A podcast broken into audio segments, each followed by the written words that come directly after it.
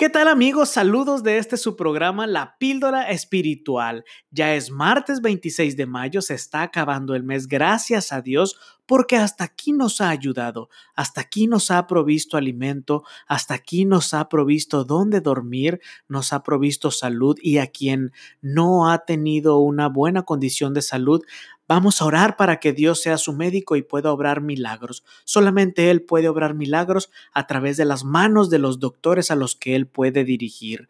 Estamos ya en el episodio 22 y esta es la primera temporada. Mi nombre es Jaime Figueroa. Bienvenidos. Quiero mandar saludos a una persona muy especial que se encuentra hasta... Hablando de la familia, le mando un fuerte abrazo a la familia Yadira García de la ciudad de Pescadero. La verdad, no me dijeron dónde queda pescadero, pero por el nombre, pues me imagino que hay pescado. Así que por aquí voy a estar esperando una cajita con un rico pescado, a ver si por ahí me llega aquí a la cruz de Sinaloa. No se crea, hermana, Yadira, hermana Yadira García, Dios le bendiga a usted, a su familia. Un fuerte abrazo desde la cruz Sinaloa. Gracias por escucharnos y esperemos que nos sigan compartiendo este podcast de La Píldora Espiritual. Amigo y amiga, Síguenos en este programa diario de Reavivados por su palabra. El título, te lo recuerdo, Las maravillas del Éxodo. ¿Tú sabes qué pasó en ese Éxodo con el pueblo de Israel? Israel era un pueblo y eran esclavos de una nación poderosa. Cabe destacar que Israel era el pueblo de Dios la nación que tenía como esclavo a esta nación de Dios, a Israel, era una de las naciones más poderosas de la tierra, llamada Egipto. Trabajaban sin cesar, no disfrutaban a la familia, de sol a sol no hacían más que destruir sus cuerpos con su trabajo. Y tal vez no nos pase como a Israel que somos esclavos tal vez no de una nación, pero estoy seguro que todos, escúchame bien, todos somos esclavos de algo en nuestra vida cotidiana, esclavos del trabajo. ¿Cuántas horas le dedicas a tu familia? A esos pequeños que cuando llegas a tu casa y te dicen, papá, mamá, quiero jugar, mira lo que hice, mira lo que aprendí, quieren jugar y tú estás cansado, cansada del trabajo. Discúlpame, pero esos son esclavos actuales. No los niños, por supuesto, el trabajo. Esos jóvenes que requieren eh, tu comprensión, los adolescentes que están en su cuarto encerrados, quieren escuchar un consejo paterno, un consejo materno, y los padres estamos tan embotados con nuestro trabajo, con nuestro esclavo cotidiano, que no les prestamos atención. Inclusive los adultos, tu esposa, Llegas del trabajo, tu esposa te prepara una rica cena y tú no la disfrutas. O viceversa. Sabes, este rebaño que Dios te dio, que Dios nos concedió, ¿cuánto tiempo pasa en el celular cada uno de nosotros, en la computadora, en diferentes distracciones? ¿Cuánto tiempo pasamos como esclavos del pecado? Acariciando la misma piedra con la que siempre nos tropezamos, ¿te das cuenta? Y volvemos a caer y cuando caemos nos arrepentimos de todo corazón y le lloramos a Dios y le decimos, ya no lo voy a volver a hacer, pero en la primera oportunidad que tenemos, volvemos a caer. Pedimos perdón a Dios y Dios nos vuelve a perdonar. ¿Sabes?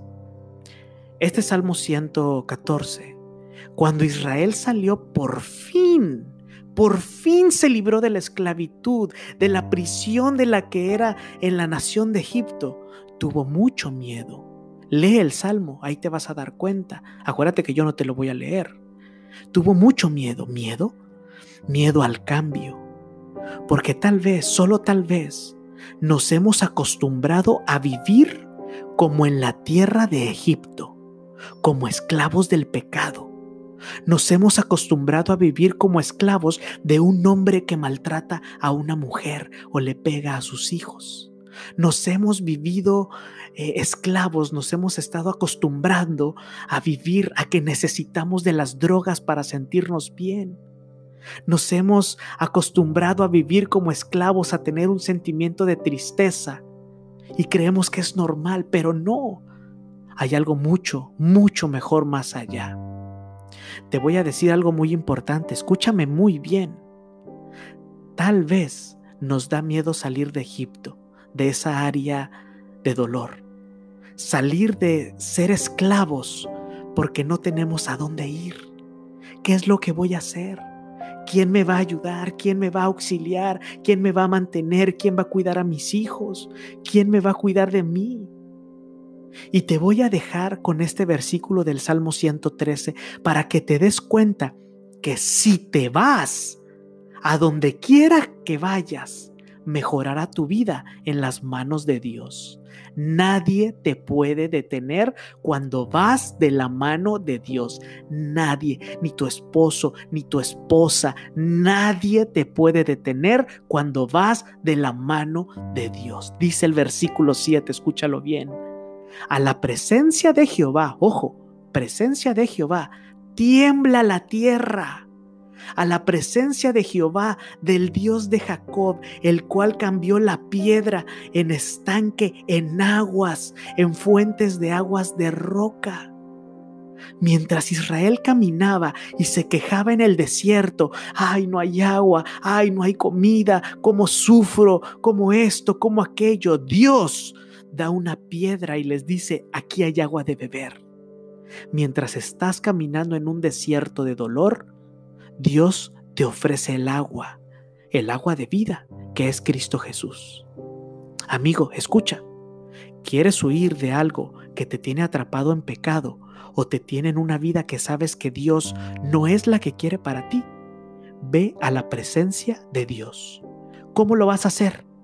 Cada oportunidad que tengas, ojo, cada oportunidad que tengas en tu mente, habla con Dios, cuéntale tus problemas, arrodíllate cuando nadie te vea si, si es que hay peligro.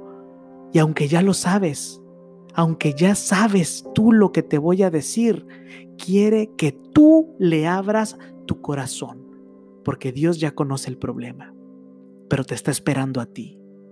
Dios dispone, te saca de la tierra de Egipto, de maldad, de sufrimiento, y te va a llevar a un lugar donde las montañas surge agua pura, limpia, fresca, y tendrás paz, tendrás amor y tendrás tranquilidad cuando aceptes a Cristo Jesús como tu corazón y te acerques a Él. No significa que los problemas se van a acabar. Claro que no sin embargo, los problemas se enfrentan de una manera diferente porque ahora confías en Jehová, porque Jehová va contigo en medio del desierto. Confía en Dios, porque Dios confía en ti. Hemos llegado al final de este episodio de la píldora espiritual. La verdad, yo lo disfruté mucho. Me gustó eh, ay, este salmo me encantó, quiero que lo compartas por favor en las diferentes redes sociales, síguenos en las diferentes redes sociales que van a estar abajo en la descripción, contáctanos a través de la píldora espiritual gmail.com y con gusto te vamos a responder. Puede haber muchas oraciones de peticiones que no pueden ser públicas, escríbelas en ese correo, la píldora espiritual gmail.com y van a ser totalmente privadas y vamos a orar por ellas. Si quieres orar por algo que tal vez no es privado, pero quieres que oremos por algo en la caja de comentarios. Nos vemos mañana con otro episodio más de la píldora espiritual. No te lo pierdas. Dios te bendiga y recuerda, Maranata, Cristo viene.